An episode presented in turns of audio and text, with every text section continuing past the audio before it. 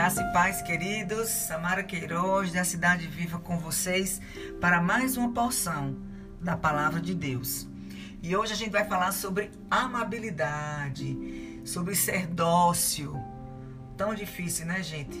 Encontrar doçura nos dias de hoje. Amabilidade são palavras e ações tão raras. Mas o apóstolo Paulo ainda assim se lembrou delas ele mesmo preso, sofrendo injustamente, sendo violentado por sua por uma situação desumana, ainda assim ele se preocupava com a amabilidade dos irmãos. E ele falava no capítulo 4, versículo 5: Seja a amabilidade de vocês conhecida por todos, perto está o Senhor ele exortava, ele nos lembrava, ele lembrava os filipenses, ele nos lembra hoje.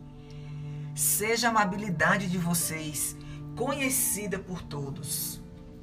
Perto está o Senhor, o Senhor está voltando. Vamos aproveitar para ser exemplo de amor e doçura em qualquer lugar que a gente esteja. Né? A amabilidade é, é esse transbordar de uma palavra doce, que a palavra doce é como mel mel na nossa boca. Ela, ela é saborosa, a palavra doce. A palavra dura suscita a ira, mas a, a palavra doce, ela traz calma, ela traz suavidade. Hoje o Senhor nos lembra sobre essa, esse adjetivo, essa característica, esse fruto do Espírito Santo, para que nós possamos exercê-lo, a doçura, a amabilidade. E esse fruto, ele está bem expresso lá em Gálatas 5, a partir do versículo 22.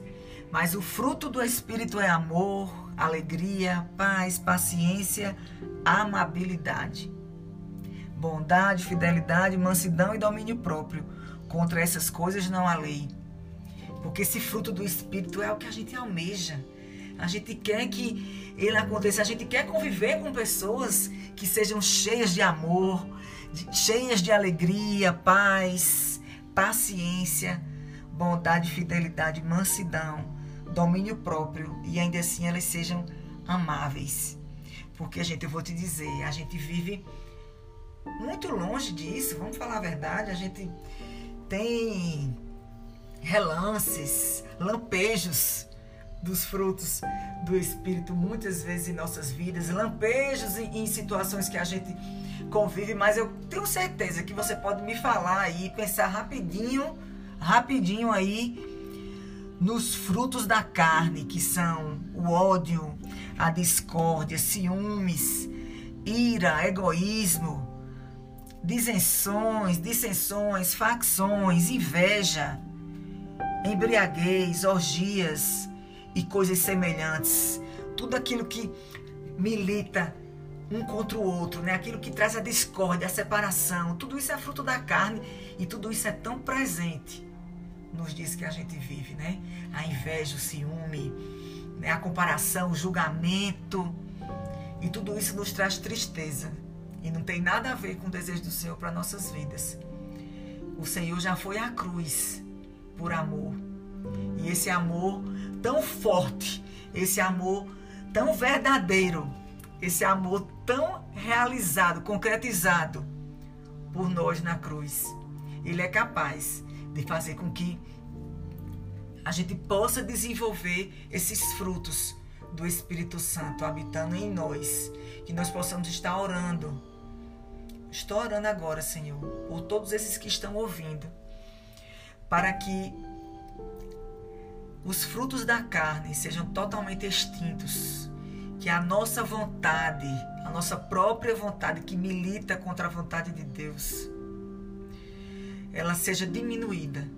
E a tua vontade, Senhor, que ela é boa, perfeita e agradável, seja feita em nossas vidas, no nosso querer, no nosso pensamento.